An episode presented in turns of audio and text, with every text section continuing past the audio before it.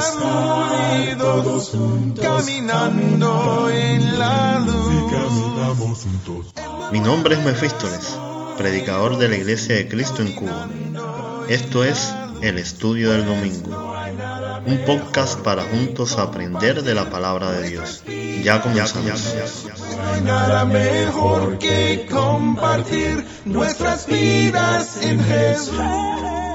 Hola hermanos, nuevamente un placer compartir la palabra del Señor con ustedes. La relación del hombre con Dios siempre ha estado marcada por algo, y no es que Él sea el creador o que seamos a su imagen y semejanza. ¿Saben lo que es? Dios siempre es el que ha estado llamando y buscando al hombre, desde que pecó en el jardín del Edén. Después que esto ocurre, el libro de Génesis nos dice, Mas Jehová Dios llamó al hombre y le dijo, ¿Dónde estás tú? De Abraham se nos dice que Dios le llamó cuando estaba en Ur de los Caldeos, a Samuel mientras dormía siendo un muchacho. En el Nuevo Testamento nos encontramos a Jesús llamando constantemente a sus discípulos. En una de sus parábolas más conocidas él dice, mis ovejas oyen mi voz y yo las conozco y me siguen. Su voz y su llamado hoy día sigue atrayendo a muchos.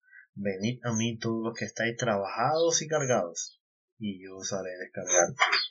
A la iglesia de la Odisea que estaba en un estado espiritual peligroso le dice, y aquí yo estoy a la puerta y llamo. Si alguno oye mi voz y abre la puerta, entraré a él y cenaré con él y él conmigo. Vamos a estar aprendiendo en esta serie sobre el llamado que el Señor hiciera al profeta Isaías y cómo este llamado se relaciona con nosotros hoy día.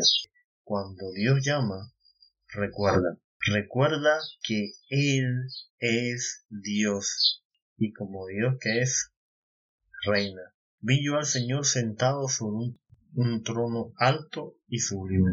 Tuvo esta visión y nos lo cuenta, una visión grandiosa y aterradora a la vez para cualquier hombre. El Señor estaba sentado en un trono alto en los cielos y sublime, majestuoso, noble y a la vez infunde respeto, y sus faldas o su manto llenaban el templo. Su gloria y majestad llega desde el cielo hasta la tierra y permanece para siempre. Esto nos recuerda también lo que el profeta Isaías nos dice que Dios le dijo. Jehová dijo así, el cielo es mi trono y la tierra estrado de mis pies. Y Dios no solo está en su trono, sino que también allí Él es alabado.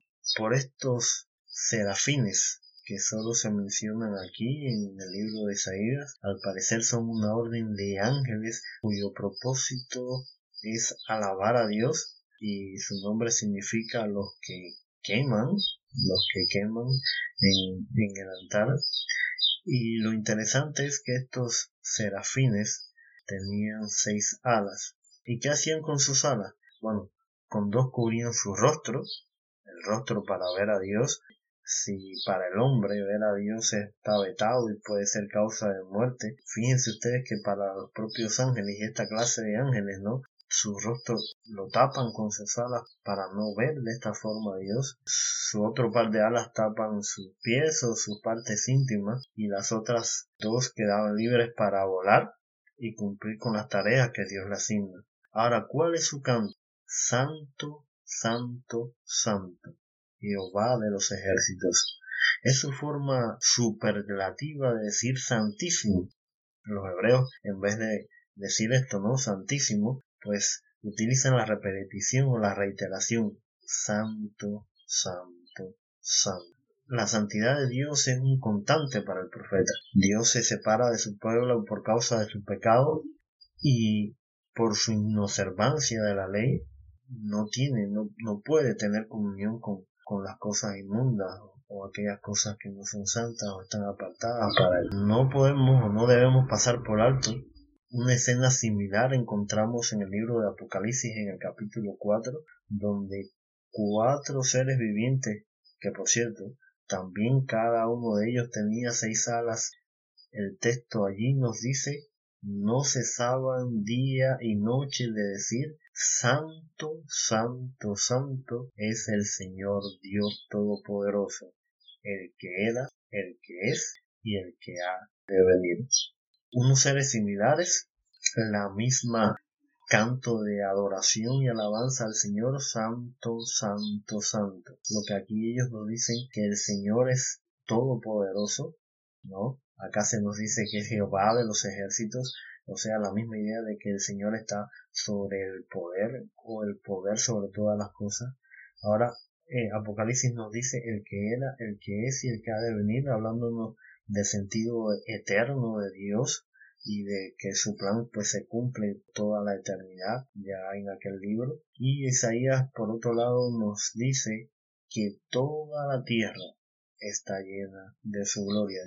La tierra está llena de la gloria del Señor para expresar su poder y su presencia, así como su dominio en todo este mundo.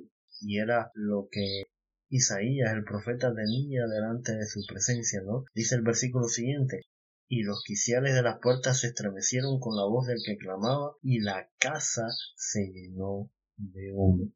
Isaías tenía una, una visión espectacular, ¿no? Estaba delante del Señor y viendo los ángeles como estos serafines como le alababan y cantaban acerca de su santidad y que su gloria cubría toda la tierra al punto que el lugar donde estaba en esta visión en el templo al parecer se estremece y la casa se llenó de humo el humo. Recordemos que la presencia de Jehová continua delante del altar y que acepta los sacrificios que los hombres presentan delante de él y aquel lugar se llenó de humo porque Dios estaba allí. Cuando Dios llama de esta manera, cuando Dios se presenta de esta forma, no solo debemos recordar que Él es Dios, también debemos recordar yo soy hombre y como hombre que soy no puedo estar en la presencia de Dios. Por eso entendemos cuando Isaías dice no hay de mí que soy muerto porque siendo hombre inmundo de labios y habitando en medio del pueblo que tiene labios inmundos han visto mis ojos al rey Jehová de los ejércitos. Cuando nosotros nos vemos delante de otros hombres estamos bien, puede que incluso pensemos que estamos bien parados, ¿no? Que no somos tan malos como este otro hombre o mujer que está al lado nuestro, o como aquel vecino, o cualquier compañero de trabajo, o aquel que conocemos, ¿no? Y pensemos, no, no, yo no soy tan malo. Pero cuando nosotros nos vemos al lado de Dios, que es donde siempre nos debemos ver, ¿no? Y contra el cual siempre debemos mirar. Cuando nosotros nos vemos al lado de Dios, como le sucedió a Isaías, nos damos cuenta de lo inmundo que somos de los pecadores que son. La traducción viviente, la nueva traducción viviente en este texto nos dice que las palabras de Isaías así, todo se ha acabado para mí, estoy condenado porque soy un pecador. Es la expresión, ay de mí, todo se ha acabado. El hombre que ve a Dios cara a cara, este morirá, dice el libro de Éxodo, y es lo que debe eh, recordar el profeta, ¿no? Inmundo de labios, ¿no? Jesús nos dice de los pensamientos del corazón habla la boca. Lo que contamina al hombre es lo que está dentro de él y no lo que sale hacia afuera. Es la visión o la forma en que Isaías no solo se ve a él mismo, sino también al pueblo de Israel, al pueblo que él representa como, como profeta como personas inmundas, que su corazón, sus labios están inmundos porque es lo que están produciendo, porque se han apartado de este Dios verdadero, glorioso y sublime, que Isaías tiene la oportunidad de ver en este momento. Por eso, ¿qué puede hacer el profeta, no? Para no morir. Y nosotros debiéramos preguntarnos lo mismo, ¿qué podemos hacer nosotros para no morir? ¿Qué podemos hacer nosotros para presentarnos delante de este Dios maravilloso cuando Él nos llama? Y la respuesta es nada. No hay nada que Isaías pudiera hacer para evitar esto, no hay nada que usted y yo podamos hacer sencillamente para que podamos presentarnos delante de la presencia de Dios sin morir de allí. No hay nada que Dios nos, que nosotros hagamos. Por eso, como Isaías, nosotros necesitamos que Dios nos limpie y esto fue lo que hace Dios con Isaías. Dios limpia al profeta para que entonces pueda estar bien delante de su presencia. Dios es el único que tiene autoridad para perdonar pecados. Y como lo hizo en el caso de Isaías, el texto nos dice disculpen, y voló hacia mí uno de los serafines teniendo en su mano un carbón encendido tomado del altar con unas tenazas. Un carbón tomado del altar del incienso o del sacrificio, eh, quizás este eh, altar que estaba encendido perpetuamente y donde o se quemaba incienso para Dios o se quemaban los sacrificios para el Señor, cualquiera de los dos es posible, Dios a través de su mensajero, pues el serafín como mensajero de parte de Dios y, el que interviene en esta función con Isaías, pues toma un carbón de este altar con unas tenazas y luego nos dice, tocando con él sobre mi boca, dijo, he aquí que esto tocó tus labios y es quitada tu culpa y limpio tu pecado.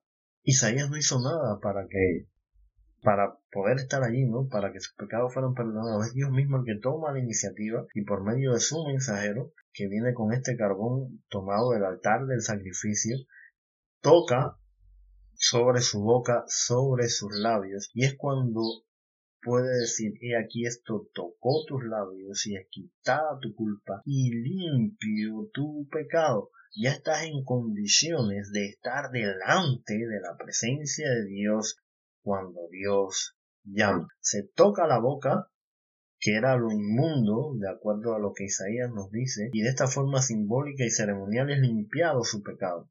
También implica que ya está listo para lo que sigue a continuación en, en este relato, en esta historia. Cuando Dios llama debemos recordar que Él es Dios y Señor de todo y de todos Santo, santo, santo, apartado del pecado y toda injusticia. Delante de su presencia no nos podemos parar por méritos propios.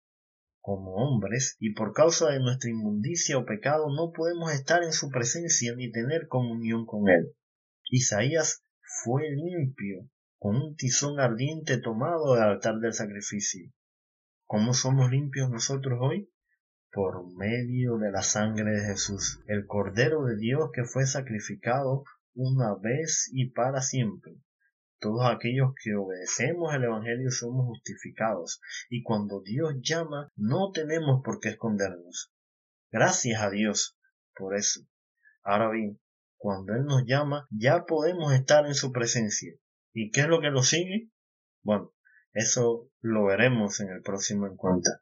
Por ahora, no olvidemos que para estar delante de la presencia de Dios cuando Dios llama, recordemos que Él es Dios y nosotros somos hombres y para estar allí necesitamos ser limpios por medio del Señor Jesucristo. Si no hemos sido limpios por medio del Señor Jesucristo, es hora de que obedezcamos el Evangelio y para aquellos que ya somos cristianos y podemos tener esta satisfacción de presentarnos delante de Dios, no olvidemos las palabras del apóstol Pablo, palabra fiel y digna de ser recibida por todos, que Cristo Jesús vino al mundo para salvar a los pecadores, de los cuales yo soy el primero.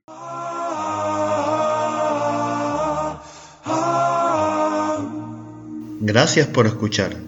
Te invitamos a que nos sigas en Facebook o Telegram como Compartiendo Estudio. Para contactarnos o sugerir algún tema, lo puedes hacer por el correo compartiendoestudio.gmail.com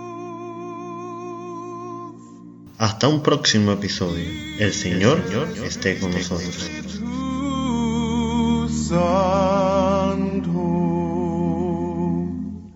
compartiendo